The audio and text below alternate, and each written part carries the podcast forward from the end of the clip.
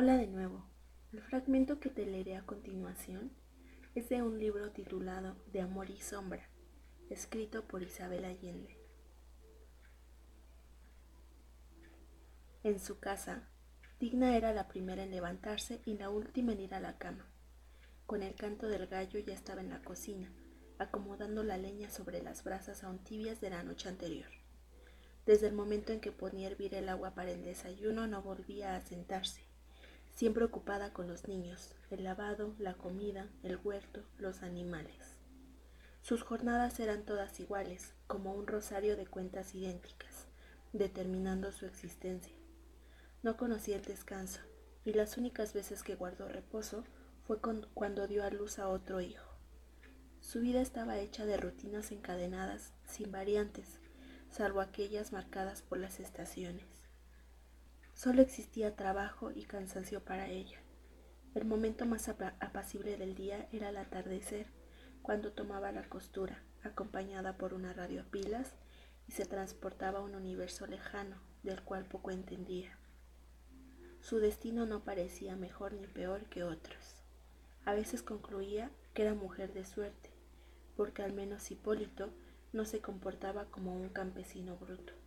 Trabajaba en el circo, era un artista, corría caminos, veía mundo y a su vuelta narraba hechos asombrosos. Se toma sus tragos de vino, no lo niego, pero en el fondo es bueno, pensaba digna. Era grande su desamparo en la época de preparar los potreros, sembrar, cosechar, pero ese marido tenía cualidades que compensaban. Solo borracho se atrevía a pegarle, y solo si Pradelio, el hijo mayor, no andaba cerca porque delante del muchacho Hipólito Ranquileo no le levantaba la mano. Gozaba de mayor libertad que otras mujeres. Visitaba a las comadres sin pedir permiso. Podía asistir a los servicios religiosos de la verdadera iglesia evangélica y había criado a sus hijos conforme a su moral. Estaba acostumbrada a tomar decisiones y solamente en invierno, cuando él regresaba al hogar, ella inclinaba la cabeza, bajaba la voz y lo consultaba antes que actuar, por respeto. Pero también esta temporada tenía sus ventajas, aunque a menudo la lluvia y la pobreza parecían eternizarse sobre la tierra. Era un periodo de reposo.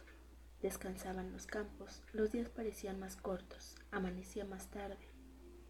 Se acostaba a las cinco para ahorrar velas, y en la tibieza de las mantas se podía apreciar cuánto vale un hombre. Gracias a su profesión de artista, Hipólito no participó en los sindicatos agrícolas ni en otras novedades del gobierno anterior.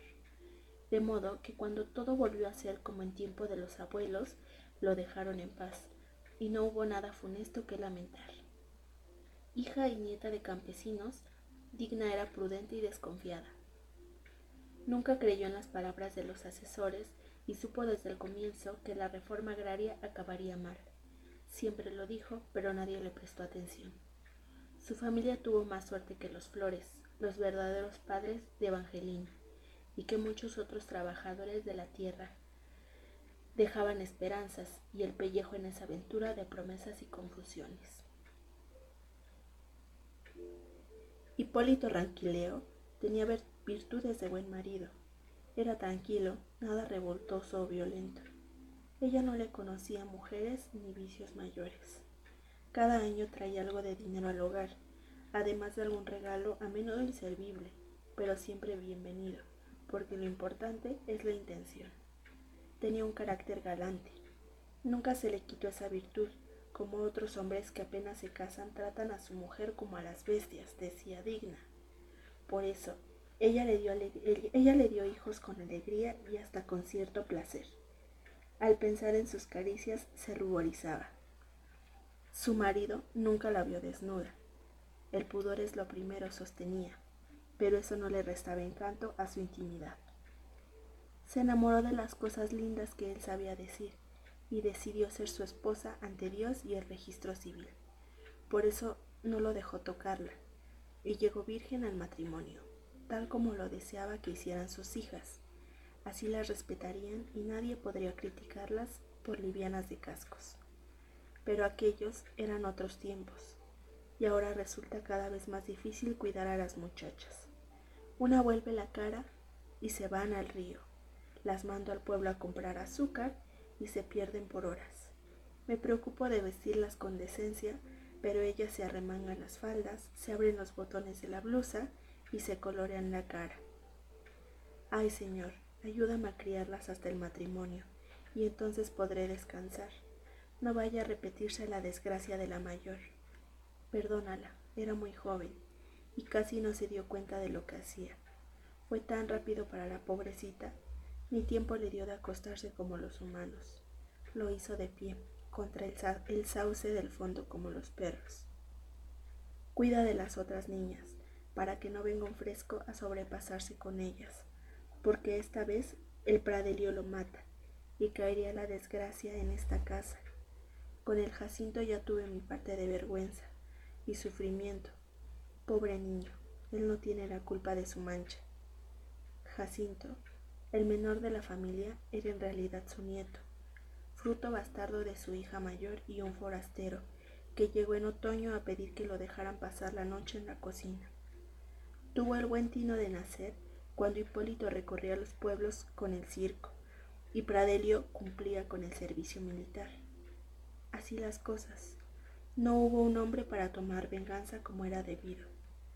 Digna supo lo que había que hacer arropó al recién nacido, lo alimentó con leche de yegua y mandó a la madre a la ciudad a emplearse como sirvienta. Al volver los hombres, el hecho estaba consumado y debieron aceptarlo. Después se acostumbraron a la presencia de la criatura y acabaron tratándola como un hijo más. No fue el único ajeno criado en el hogar de los Ranquileo. Antes de Jacinto, otros fueron acogidos huérfanos perdidos que alguna vez golpearon su puerta. Con el transcurso de los años olvidaron el parentesco y solo quedó la costumbre y el cariño. Como cada mañana, cuando el alba asomaba detrás de los montes, Digna llenó el mate con la hierba para su marido y colocó su silla en el rincón cercano a la puerta, donde el aire corría más puro. Quemó unos terrones de azúcar y distribuyó dos en cada tazón de lata para preparar la infusión de polio para los hijos mayores. Humedeció el pan del día anterior y los puso sobre las brasas. Coló la leche de los niños en una sartén de hierro, negro por el uso. Mezcló un revoltillo de huevos y cebolla.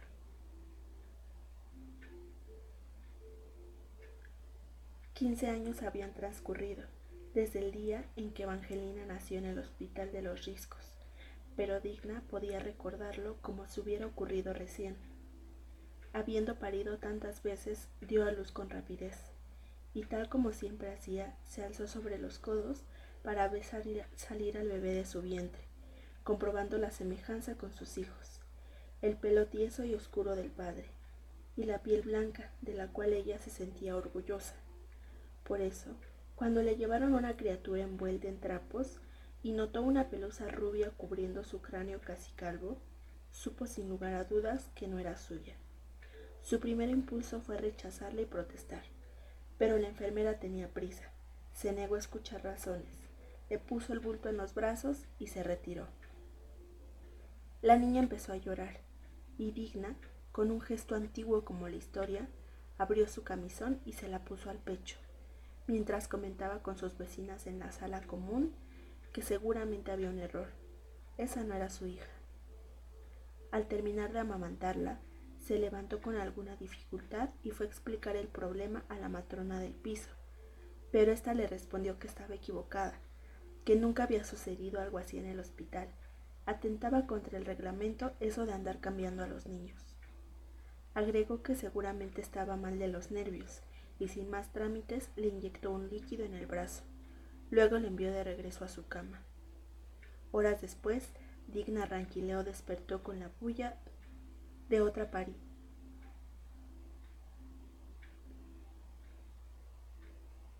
Digna Raquilio despertó con la bulla de otra parturienta en el extremo opuesto de la sala.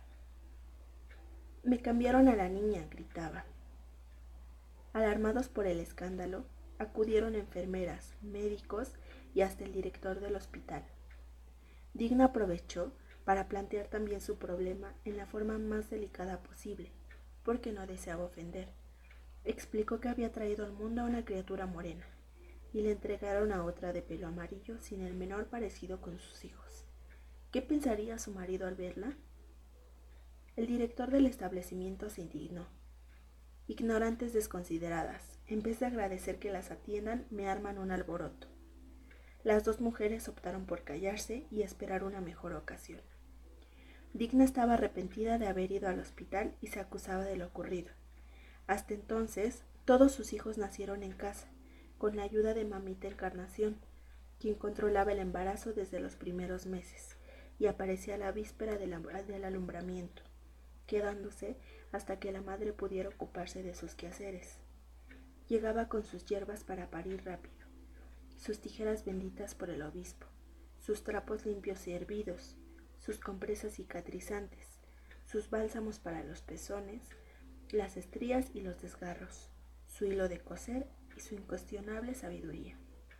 Mientras preparaba el ambiente para la criatura en camino, charlaba sin cesar, entreteniendo a la enferma con los chismes locales y otras historias, cuya finalidad era hacer el tiempo más corto y el sufrimiento menor. Esa mujer pequeña, ágil, envuelta en un aroma inmutable de humo y espliego, ayudaba a nacer a casi todos los críos de la zona desde hacía más de veinte años. Nada exigía por sus servicios, pero vivía de su oficio, porque los agradecidos pasaban frente a su rancho dejando huevos, fruta, leña, aves, una liebre, una liebre o una perdiz de la última cacería. Aún en los peores tiempos de miseria, cuando se arruinaban las cosechas y se secaba el vientre de las bestias, no faltaba lo necesario en el hogar de Mamita Encarnación.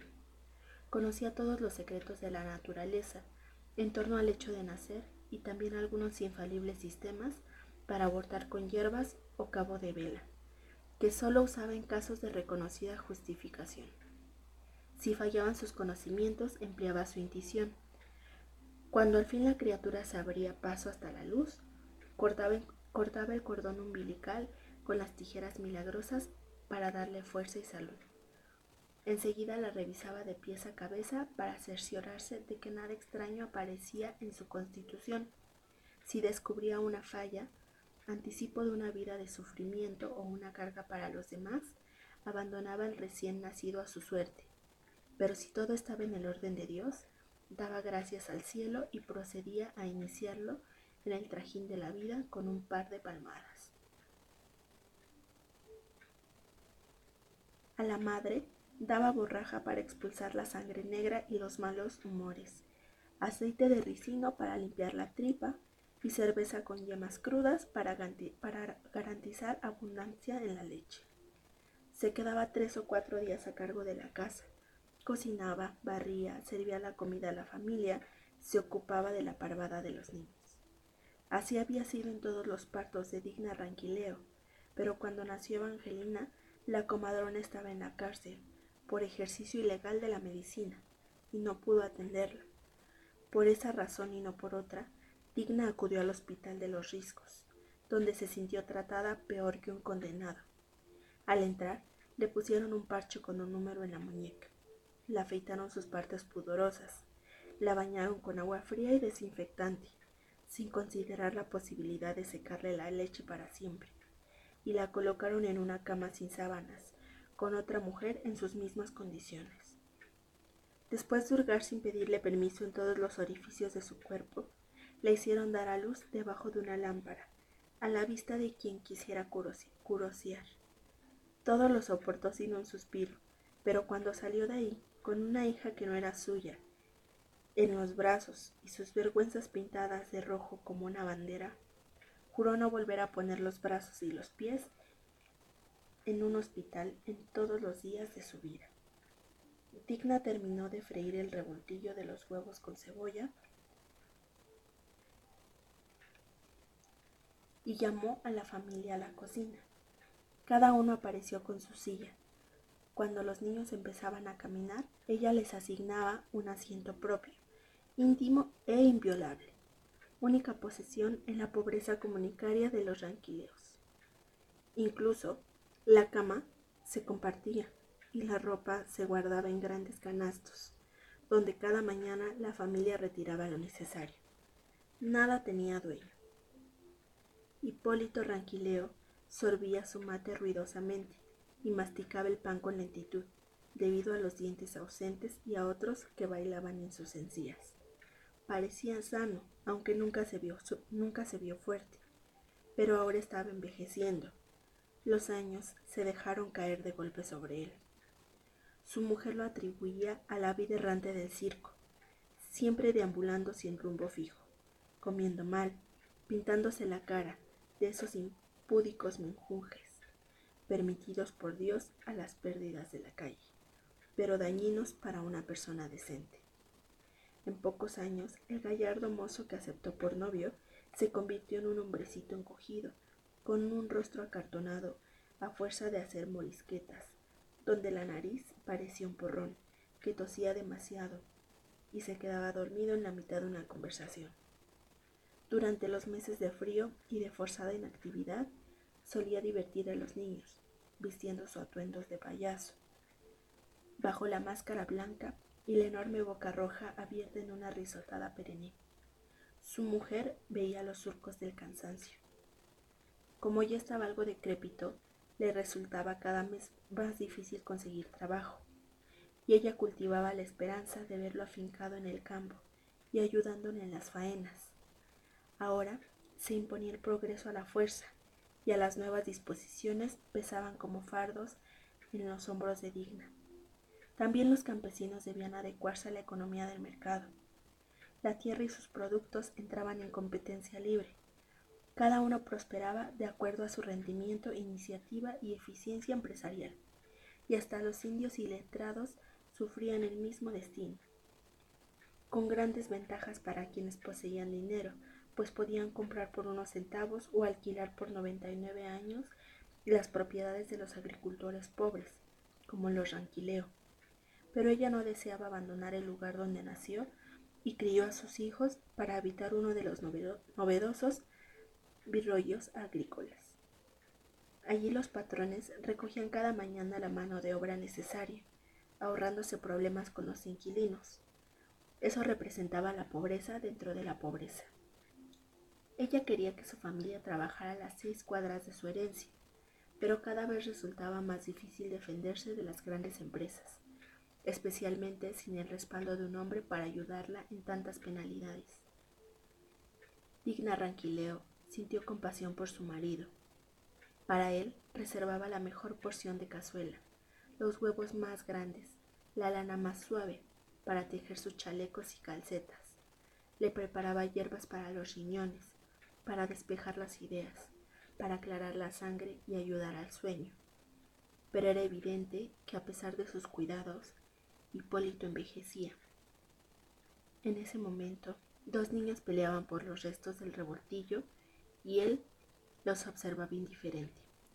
En tiempos normales habría intervenido a manotazos para separarlos, pero ahora solo tenía ojos para Evangelina. La seguía con la mirada, como si temiera verla transformada en un monstruo similar a los del circo. A esa hora la muchacha era una más del montón de chiquillos friolentos y despeinados.